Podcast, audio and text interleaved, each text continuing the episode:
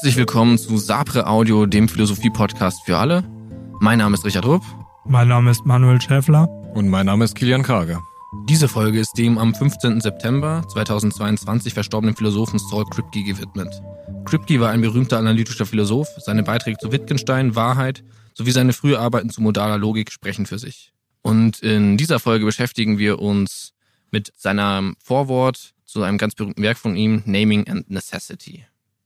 So, seine ganz klassische Standardfrage, worum geht's? Was ist vielleicht das Problem? Kilian, hast du da einen guten klassischen Beitrag zu leisten? Ja, ich würde sagen, das Problem steckt natürlich auch schon im Namen dieses äh, Werkes. Und zwar, es geht um Namen. Und im Genauen geht es darüber, wie funktionieren eigentlich Namen? Also welchen Status haben Namen in unserer Sprache? Und man könnte irgendwie denken, dass es äh, für uns völlig selbstverständlich ist und wir Namen ja die ganze Zeit gebrauchen, um irgendwas zu identifizieren. Und eigentlich ist auch Kripke dieser Meinung, aber er schaut so ein bisschen in die Philosophiegeschichte und findet Fälle, in denen es Philosophen nicht so klar zu sein scheint, wie Namen eigentlich funktionieren. Also die Frage ist, auf welche Art und Weise funktioniert das ja, dass wir bestimmte Dinge mit einem bestimmten Namen bezeichnen. Grundlegende Überlegungen von Kripke sind ja, dass zwei Objekte, die identisch sind, notwendigerweise identisch sind. Das ist äh, sehr, das, kann man annehmen. Dann sagt er, dass eine wahre Aussage über Identität zwischen diesen rigiden Designatoren, auf die wir gleich zu sprechen kommen, notwendig sind und dass Aussagen über Identität, die wir dann Namen nennen, in unserer tatsächlichen Sprache auch notwendig sind. Also wir müssen uns in unserer tatsächlichen Sprache darauf verständigen können, dass wir, wenn wir etwas mit einem Namen benennen, dass es identisch mit dem Objekt ist. Weil sonst würden wir uns ja ständig über alles täuschen, beziehungsweise gegenseitig super verwirren. Genau. Das ist sozusagen eine Begründung dafür, wie wir uns darauf verlassen können, dass das funktioniert. Jetzt gibt es ja dieses Beispiel, das er macht. Kann man das vielleicht an dem Beispiel alles äh, sinnvoll aufarbeiten? Ich denke, an dem Beispiel wird es dann gleich klarer, wenn wir sagen, wie Kripke das Beispiel selber wählt. Aristoteles mochte Hunde und wir sagen eventuell, Aristoteles war der größte Philosoph der Antike. Und dann nehmen wir als dritten Satz äh, in diesem Beispiel heran, der größte Philosoph der Antike mochte Hunde. Ja, ich glaube, was man davor noch äh, vorausschicken muss, ist, dass Kripke ja die Frage stellt, was macht diesen Satz wahr? Und anhand von der Frage können wir uns irgendwie der Tatsache annähern, dass Namen eben diese starre Zuordnung haben zu einem bestimmten Objekt. Also wenn wir sagen, Aristoteles mochte Hunde, dann können wir fragen, was macht diesen Satz wahr? Und wenn wir uns anschauen, welche Bedingungen diesen Satz tatsächlich wahr machen können, dann hilft uns das auf dem Weg irgendwie besser zu verstehen, wie Namen funktionieren. Und bei den Folgesätzen auf das Beispiel Aristoteles mochte Hunde, die du ja schon formuliert hast, da handelt es sich ja schon um eine Interpretation von anderen Philosophen.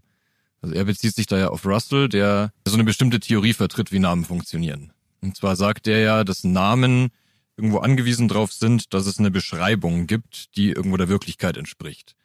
Und wir sagen jetzt Aristoteles, und das ist eigentlich nur ein Name, aber für Russell wäre es zum Beispiel notwendig, dass dieser Name eine Bedeutung hat. Und zwar die Bedeutung, Aristoteles ist der größte Philosoph der Antike, zum Beispiel. Und deswegen macht er ja hier, also Kripke, diese Umformulierungen dann in der Folge. Er sagt, wenn wir den Satz Aristoteles mochte Hunde umformulieren, dann kommen wir zum Satz, der letzte große Philosoph der Antike mochte Hunde. Genau. Jetzt ist nur die Frage, ob in der Aussage, dass genau diese eine Person, die der letzte große Philosoph der Antike war, auch die Person ist, die Hunde mochte. Und wir brauchen beides, damit am Ende Aristoteles bei rauskommt, oder wie? Nein.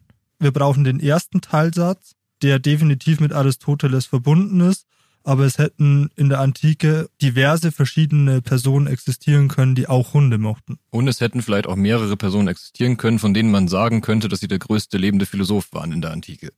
Und so die Intuition ist ja, wenn ich Kripke da richtig verstehe, dass wenn wir den Satz vor uns haben, Aristoteles mochte Hunde, dann sind die einzig relevanten Sachen, die wir uns anschauen müssen, dieser Aristoteles, der im Satz auftaucht, und ob der Hunde mochte.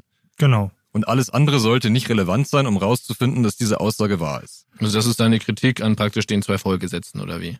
Genau, weil man könnte ja dann auf, äh, wenn man eben sagt, äh, was wäre, wenn nicht Aristoteles der größte Philosoph der Antike gewesen wäre, und ich dann aber diesen Satz untersuchen möchte, der letzte große Philosoph der Antike mochte Hunde, dann komme ich bei einer ganz anderen Person raus und stelle mir dann die Frage, mochte diese Person Hunde? Und das hat ja irgendwie nichts mehr damit zu tun, ob Aristoteles Hunde mochte. Aber die Beschreibung darüber, ob der größte Philosoph der Antike Hunde mochte, ist nicht zwangsweise notwendig für die Bestimmung, ob Aristoteles der größte Philosoph äh, der Antike ist. Ja, das scheint mir eigentlich nichts miteinander zu tun zu haben, ja. Die Frage, ob eine Person Hunde mag und ob sie der größte lebende Philosoph der Antike war. Nein, es, es geht ja um diese Relation der Teilsätze. Der größte lebende Philosoph der Antike ist dieselbe Person, die Hunde mochte. Weil wir aus unserem Beispiel heraus sagen, Aristoteles ist der größte lebende Philosoph der Antike und in unser Beispiel sagen, Aristoteles mochte Hunde, dann stimmt diese Beziehung genau dann, wenn diese Person Aristoteles ist. Ja, und nur dann. Genau nur dann, wenn. Weil diese Beschreibung wird es eben, wenn wir diesen Namen Aristoteles verwenden, auch aushalten, wenn wir uns so Fragen stellen würden, wie was wäre, wenn Aristoteles nicht der größte Philosoph der Antike gewesen wäre. Genau. Deswegen ja nochmal zurück zu den abstrakteren Sätzen eingangs von mir. Zwei identische Objekte sind notwendigerweise identisch und wahre Aussagen über Identität, dafür sind rigide Designatoren notwendig. Und was sind jetzt rigide Designatoren? Das müssten wir jetzt noch klären. Der Name Aristoteles ist für den größten Philosophen der Antike ein rigider Designator. Was heißt rigide in dem Zusammenhang dann? Also ich habe gelesen, dass es mit starr übersetzt wird. Ich weiß jetzt auch nicht, ob das äh, eine super Übersetzung ist. Rigide Designatoren sind Aussagen, die durch alle möglichen Welten hindurch gelten. Ja, jetzt haben wir den nächsten Begriff. Was sind mögliche Welten? also auf jeden Fall scheint der Clou ja in diesen rigiden Designatoren zu liegen. Das ist das, was Kripke jetzt irgendwie einführt, womit er sagt, okay, damit kriege ich dieses Problem gelöst, ohne mich in diesen widersprüchlichen Sätzen zu verheddern oder halt immer irgendeine Sache fragen zu können und der Name wird dann einfach irrelevant oder so scheint es auf jeden Fall nicht zu funktionieren. Das heißt, wir haben den rigiden Designator und wir brauchen die möglichen Welten, weil ohne die möglichen Welten der rigide Designator keinen Sinn mehr macht. Jetzt ist aber die Frage, wie kommt er denn auf diese Idee mit den möglichen Welten? Also zeigt sich das irgendwo im Beispiel schon, wie er diese Fragen stellt, warum das relevant sein könnte? Schau, auch wenn du dich vor einer halben Stunde dazu entschieden hättest, nicht zur Aufnahme zu gehen und im Bett liegen zu bleiben, dann wärst du quasi in einer möglichen Welt, würdest du jetzt noch im Bett liegen, aber der rigide Designator Richie greift immer noch bei dir, auch in dieser anderen möglichen Welt. Wohingegen der weichere Designator, dass du aufgestanden bist, in der anderen möglichen Welt nicht greift, weil du ja noch im Bett liegst, mhm. aber trotzdem bleibst du Richie. Und das Wort Designator beschreibt dann einfach sozusagen, wo ich in Raum und Zeit bin oder was meint es dann genau? Also das eine ist ja sowas wie eine Ausweisung, ne? Das ist eine Zuschreibung. Das ist eine ja. Zuschreibung, ja. Das ist eine starre Zuschreibung, genau. wenn man das so übersetzen kann. Und dann gibt's halt die weiche Zuschreibung, dass ich im Bett liege. Aber ja. an dem einen können wir was ändern, weil ich könnte auch nicht im Bett liegen, sondern hier bei der Aufnahme stehen. Nur daran, nur, also also, aber ja, das Entscheidende ist, das, was würden, wäre macht, doch äh, mit so einem rigiden Designator, dass wir sagen, diese Person oder diese Entität oder dieses Objekt, wenn man so will, ist für uns immer erkennbar als ein einzigartiges Objekt, weil es diesen Namen trägt. Also genau. Richie ist Richie für uns und wir können uns immer darauf beziehen, weil einfach klar ist, egal wo du dich aufhältst oder egal was du so für Entscheidungen triffst, bleibst du Richie. Und wir könnten selbst dann, und da kommen ja auch ein bisschen dann diese möglichen Welten ins Spiel, auch schon im Beispiel, selbst dann, wenn wir uns Dinge konstruieren würden, die nicht so sind, aber so sein könnten, wenn ich jetzt sage, Richie ist einer der drei Leute, die diesen Podcast machen. Aber ich könnte mir vorstellen, Richie hätte sich nie entschlossen, diesen Podcast zu machen, würde aber trotzdem Richie bleiben. Also ich kann nicht Richie damit ersetzen in allen Belangen, dass ich sage, er ist einer von diesen drei Podcast-Leuten. Weil was wäre dann in der Welt, in der Richie niemals sich entschieden hat, einen Podcast zu machen, dann wäre er nicht mehr Richie. Genau. Also, um es nochmal vielleicht kurz runterzubrechen, wenn ich eine Beschreibung über die Person Richie formuliere, wie zum Beispiel Richie schläft gern lange, Richie arbeitet hart, Richie nimmt einen Podcast auf, dann ist Drei von diesen Aussagen sind wahr, welche ist falsch. dann reicht diese Beschreibung nicht aus, um zu sagen, dass das Richie ist, weil es eine andere Person geben könnte, auf die das auch zutreffen kann. Deswegen führt Kripke eben die rigiden Designatoren ein, die Namen sind und diese Identitätsbeziehung gilt in jeder möglichen Welt, in der Richie auch nicht hart arbeiten würde oder in der Richie früh aufstehen würde, gilt dieser Name trotzdem durchweg. Ja, nur so wird's ja möglich, dass ich so What-If-Sätze über Richie formulieren kann. Weil sonst könnte ich ja nur immer von dem jeweiligen Richie sprechen, auf den absolut alle Dinge in dieser Beschreibung zutreffen. Das heißt, ich bräuchte eine komplette Beschreibung, um Richie zu identifizieren als die Person, die er ist. Müsste ich sagen, ich brauche irgendwie eine lückenlose Beschreibung davon und all diese Dinge müssen immer gelten. Das heißt, ich kann nicht fragen, was wäre, wenn eine dieser Sachen nicht mehr gelten würde, weil dann wäre er nicht mehr Richie. Ja, Beispiel Oder ich könnte nicht mehr auf Richie zugreifen mit diesem Namen, wenn der Name äquivalent wäre mit der vollständigen Beschreibung, was Richie ist oder macht. Genau, und deswegen sind diese Namen, weil sie eben immer gelten, starre Kennzeichnungsmerkmale und jede Eigenschaftszuweisung oder jede, jede Beschreibung ist dann eine weiche Zuweisung, weil sie ja auch anders sein könnte. Genau, und da kommt ja dann auch äh, Kripke, wenn wir dieses Aristoteles-Markunde-Beispiel nochmal heranziehen, auch auf einen Punkt, wo es dann wirklich problematisch wird, wenn man sagt, Beschreibungen sind eigentlich die Bedeutung von Namen und wir können das austauschen. Wir haben ja schon gesagt, Aristoteles ist der größte lebende Philosoph der Antike und der Markunde. Und wenn man dann sagt eben, wir stellen so eine Was wäre wenn Frage und sagen, was wäre, wenn Aristoteles nie Philosoph geworden wäre, dann können wir den Namen Aristoteles austauschen durch Aristoteles, wir wissen ja, der größte lebende Philosoph der Antike, ist kein Philosoph. Und das sind ja offensichtlich eine Schwierigkeit, in die wir dann kommen. Weil wie soll der Satz irgendwie wahr sein? Der kann vor allem nicht wahr sein. Das greift da ja an. Ja. Also das ist ja für ihn irgendwie nochmal ein starker Impuls zu sagen, Namen müssen eben rigide sein, weil wir mit diesem austauschbaren Prinzip irgendwie nicht klarkommen. Wir können nicht eine Beschreibung nehmen und damit einfach in einem Satz den Namen ersetzen durch diese Beschreibung und kommen trotzdem zu einem Satz, der dieselben Wahrheitsbedingungen hat. Oder wir kommen sogar in so einen vollkommen schwierigen Satz, der dann gar nicht mehr wahr sein kann. ist die Frage, hat er jetzt dieses Problem, indem er einfach den rigiden Designator einführt, schon abschließend gelöst? Naja, wir können uns natürlich fragen, wie kommen diese rigiden Designatoren in die Welt? Wie funktionieren Namen? Ist immer noch nicht abschließend beantwortet. Wir wissen jetzt irgendwie, dass Namen praktisch sind für solche Sätze und um irgendwie zu klären, wie Sätze wahr sind. Aber wie genau kommt es dazu, dass die diese Gültigkeit haben? Das hat er vielleicht noch nicht abschließend geklärt. Nein, also grundsätzlich haben wir jetzt erstmal geklärt, warum die Identitätsbeziehungen zwischen einem Namen und einem Objekt bestehen und dass das identisch ist. Aber wie es dazu kommt, beschreibt Kripke dann ja in der Taufakt-Theorie.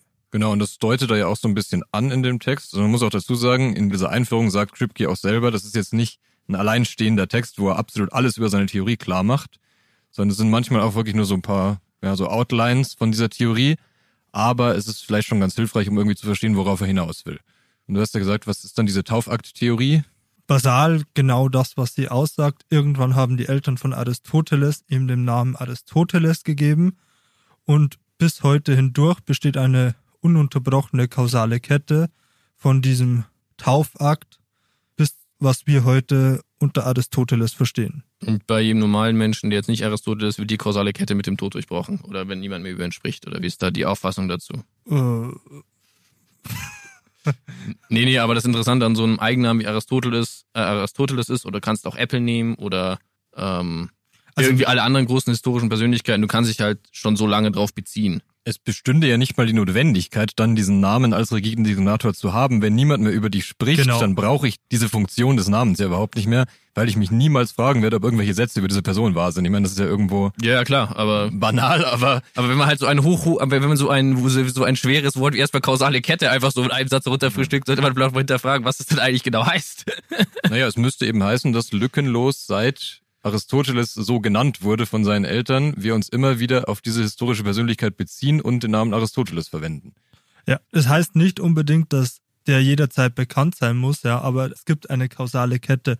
Wenn ein Künstler stirbt und zu Lebzeiten nicht sonderlich berühmt war, aber, aber seine Zeitgenossen gesagt haben, der komische Kauz da in diesem Atelier, wir nennen den Michael, dann ist Michael der rigide Designator dafür und dann stirbt er und niemand interessiert sich für dessen Kunstwerke und irgendwann 200 Jahre später kommt ein Archäologe, gräbt es aus und sagt, was für ein Kunstwerk, dann ist diese kausale Kette ja nicht unterbrochen, sondern war nur begraben unter, unter dem Staub im Atelier. Das heißt, ich sollte jetzt auf jeden Fall anfangen, noch irgendwelche Texte zu schreiben in der Hoffnung, dass in 200 Jahren irgendjemand denkt, das ist große Philosophie und das entdeckt. Ja, wir können nur hoffen, dass unsere Podcasts irgendwo in der Cloud bleiben, wenn man die finden kann.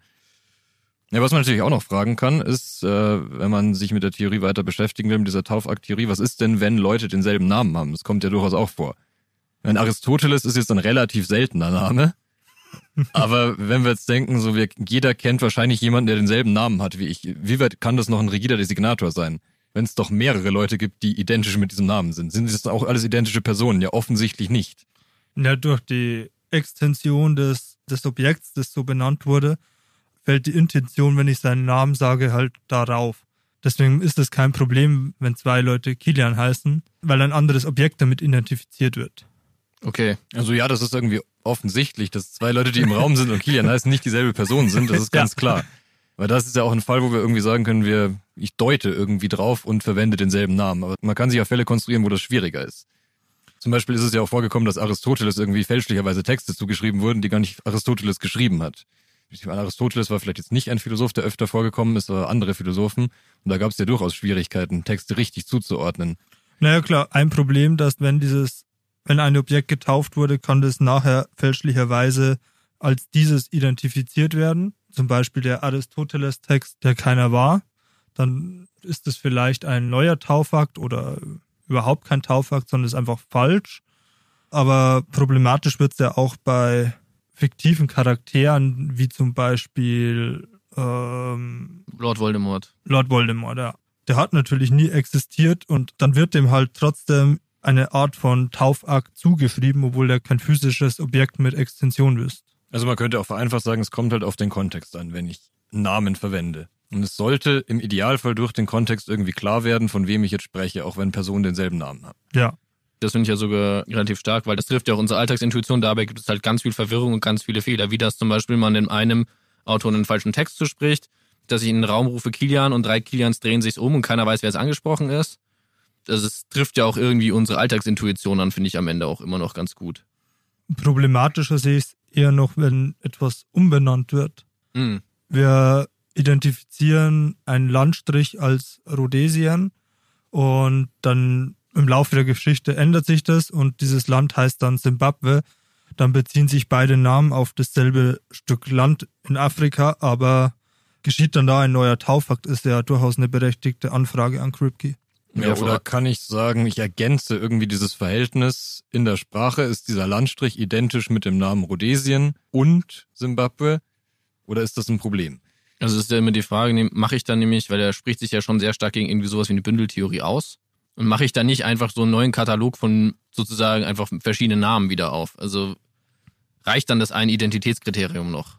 Ist ja in dem Sinne kein Identitätskriterium für das Veränderte, sondern der rigide Designator ist ja nur identisch mit einem oder dem mhm. anderen. Okay. Ja, und wichtig ist Kripke ja irgendwo eben dieses äh, kontrafaktische Sprechen, wie er irgendwie sagt, oder diese, diese Möglichkeit, dass wir eben was wäre, wenn Sätze bilden. Also wir könnten auch irgendwie sagen, was wäre, wenn dieses Land in Afrika nicht auf der einen Seite der Küste, sondern auf der anderen wäre, könnten wir immer noch irgendwie von demselben Land reden. Mit diesem fiktiven Satz. Also wo liegt Rhodesien? Das liegt, ich habe keine Ahnung, muss ich leider sagen. Wenn das jetzt woanders läge. Also es gibt dieses Madagaskar-Beispiel, dass Madagaskar eigentlich ein Teil des Festlandes von Afrika war, aber von einem Seefahrer. Wir kennen uns offensichtlich als, als, zu schlecht in Geografie aus. Von einem Seefahrer als Insel erkannt wurde. Also die Insel, die wir heute Madagaskar nennen, dieses Madagaskar war, äh, oder früher wurde ein Teil des afrikanischen Festlandes als Madagaskar bezeichnet. Der hat quasi den rigiden Designator vom Festland auf eine Insel verschoben. Ja, man könnte, um noch weitere politisch problematische Beispiele zu nennen, auch noch die äh, Kolumbus-Geschichte und die Entdeckung, Entdeckung in Anführungszeichen von Amerika heranführen. Man sagt, man spricht irgendwie fälschlicherweise mehrere hundert Jahre von Indianern was man irgendwie jetzt heutzutage offensichtlich nicht mehr tut oder tun sollte und was ja auch eigentlich falsch ist, weil Kolumbus ja nicht Indien entdeckt hat, in Anführungszeichen. Aber da hat auch quasi eine Taufakt-Theorie stattgefunden. Als Kolumbus da gelandet ist, hat er gesagt, das müssen indische Menschen sein, also nenne ich sie Indianer. Genau, ein Taufakt. Da geschieht es, wenn Kolumbus das so nennt. Ich meine, es ist halt offensichtlich auf ganz vielen Ebenen falsch gewesen, weil es weder irgendwie nur um ein Volk geht, noch überhaupt um das richtige Land oder das richtige Volk. Aber was machen wir dann mit solchen problematischen Taufakten, könnte man ja auch aber, fragen. Aber das ist ja erstmal nicht wichtig, sondern der rigide Designator Indianer war dann identisch mit der Bevölkerung, die da gelebt hatte, wo er hingesegelt war. Für ihn zumindest, ja. Oder halt auch für dann alle anderen, die sich dem Begriff angeschlossen haben, ja. Und deswegen kann man äh, von diesem rigiden Designator Indien auf diese Bevölkerungsgruppe auf diesem Land referieren. Dass man das revidieren kann, ist für die Taufakt-Theorie problematisch oder dass man das revidieren muss, ist für die Taufakt-Theorie noch problematischer, aber nicht unbedingt ausgeschlossen. Ja klar, man könnte natürlich sagen, wir unterbrechen diese kausale Kette, die irgendwie seit diesem Taufakt stattgefunden hat, an irgendeinem Punkt und sagen, das hat sich nie auf das Richtige bezogen, das man eigentlich identifizieren wollte damit. Und deswegen machen wir hier Schluss und nehmen vielleicht auch, ja, die Selbstbezeichnung der Völker, die da gelebt haben, die ja auch irgendwo einen Taufakt vollzogen haben, Genau. der aber einfach ignoriert wurde. Ja. Und dann funktioniert die Taufakt-Theorie auch darüber hinaus über dieses Problem. Ich wollte gerade nämlich auch sagen, weil das klingt nicht so sehr nach einem Problem der Theorie, sondern eher nach einem Fehler in der Anwendung. Ja, was mir halt aufgefallen ist in dem Text, ist, dass wir reden jetzt sehr viel über tatsächlich faktische Dinge. Also wie bezeichnen wir Dinge, die in unserer Welt tatsächlich so sind. Aber er legt ja irgendwie einen sehr großen Wert drauf, was ist mit diesen nicht faktischen Dingen. Was ist mit diesen Sätzen, die wir bilden können, die aber nicht die Wirklichkeit abbilden. Und dass wir das irgendwie können müssen. Und du hast ja auch schon den Begriff mögliche Welten verwendet.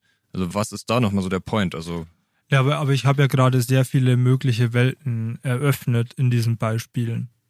Der Seefahrer, der Madagaskar fälschlicherweise Madagaskar genannt hat. Ach, das ist kein tatsächlich existierender Seefahrer, der das getan hat. Doch, doch, doch, aber der hätte auch auf dem richtigen Landstück landen können. Das ist eine mögliche Welt.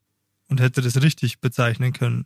Oder Christopher Columbus, der vermeintlich in Indien landet, hätte tatsächlich in Indien landen können.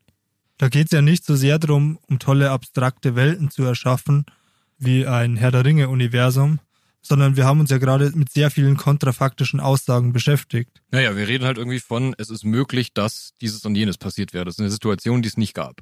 Und dafür brauchen wir diese möglichen Welten, seiner Meinung nach. Genau. Und er betont ja eben, wie du ja auch gesagt hast, da geht es nicht um Fantasy-Universum, es geht aber auch nicht um irgendwie real existierende Paralleluniversen unbedingt. Er sagt ja dann auch irgendwie, man könnte da ja viele Vorbehalte haben gegen diesen Begriff mögliche Welten. Wenn man denkt, was zieht das denn alles nach sich? Heißt das dann, für mich gibt es irgendwie, wenn ich irgendwas an mir austausche, irgendwie x weitere Paralleluniversen, in denen ich irgendwie anders existiere?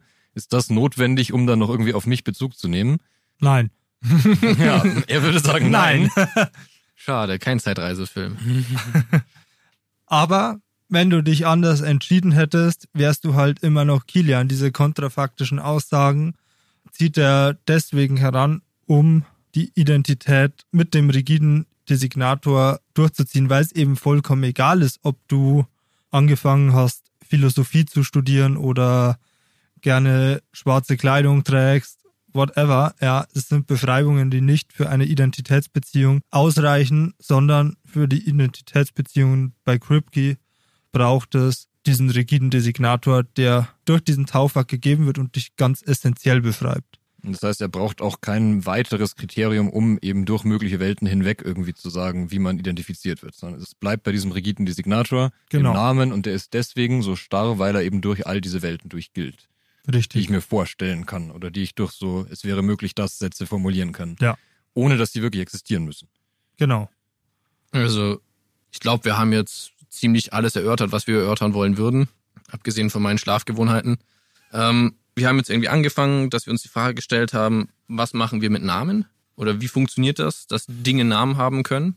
Und sind dann mit diesem Beispiel von Aristoteles darüber gekommen, okay, dass es ein Problem ist, wenn wir das einfach nur über Beschreibungen lösen. Ja, jedes Mal, wenn wir sagen, okay, das ist hauptsächlich eine deskriptive Geschichte, also ich kann da einfach x Sätze bilden und ähm, diese x Sätze tun insgesamt dann einen Namen oder ein Individuum beschreiben, ähm, kriege ich irgendwie Probleme, weil ich total widersprüchliche Aussagen treffen kann. Oder äh, meine innere Sprachlogik dann nicht mehr unbedingt Sinn macht.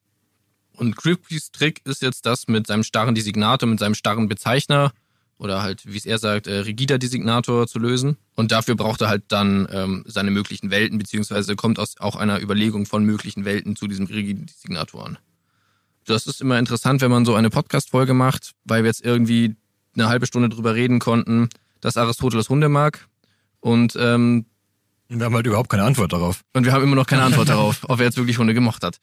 Ich würde jetzt an dieser Stelle nochmal irgendwie die zwei Herren fragen, ob sie noch irgendwas adden möchten oder vielleicht noch einen Schlusssatz sagen möchten zu Saul Kripke, weil wir wollen den ja auch irgendwie, soll man sagen, Der ist ja vor kurzem verstorben und war sehr bedeutend. Und ich glaube, man sieht jetzt hier auch, wie er sich halt diesem Problem stellt. Und das ist ein Problem, ähm, das ganz fundamental in dieser Form von Philosophie grundgelegt ist. Also analytische Philosophie ist auch mit durch dieses Problem mit begründet, oder? So Russell und Frege haben sich halt auch schon ganz am Anfang eben diesem Namensproblem gestellt. Ähm, und er hat da einen ganz, ganz wesentlichen Beitrag dazu geleistet. Nur mal zu zeigen auch, dass der Mann auch Impact hatte. Ja, jetzt hast du alles gesagt, was ich sagen könnte. Wunderbar, das höre ich gerne von Manuel. Es hat mich gefreut, dass ihr so schön zugehört habt. Oder. Äh.